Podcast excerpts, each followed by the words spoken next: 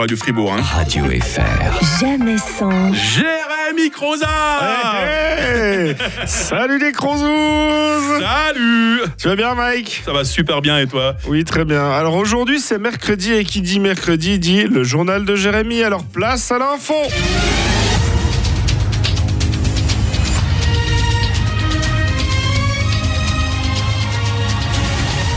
Madame, Monsieur, bonjour, nous sommes le 5 octobre 2022 et on souhaite une bonne fête aux Placides et aux Traséas.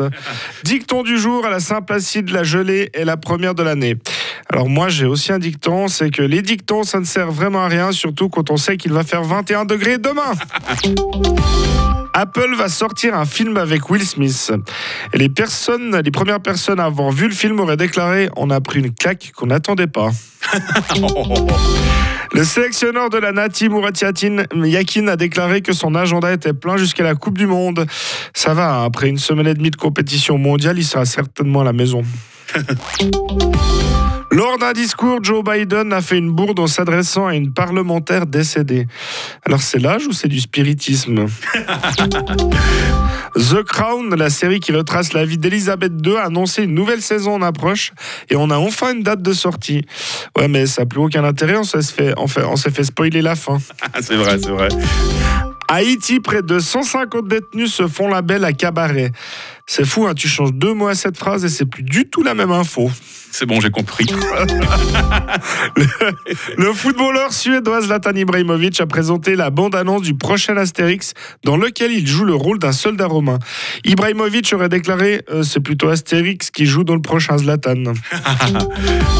En Belgique, un serveur ajoute par erreur 1000 euros à l'addition et, et le client ne se rend pas compte. Et après, on s'étonne qu'on fait des blagues sur les Belges. Après son procès très médiatisé, Amber Heard a changé de nom et a déménagé à Majorque pour être tranquille. Et bien visiblement c'est raté vu qu'on en parle dans les journaux.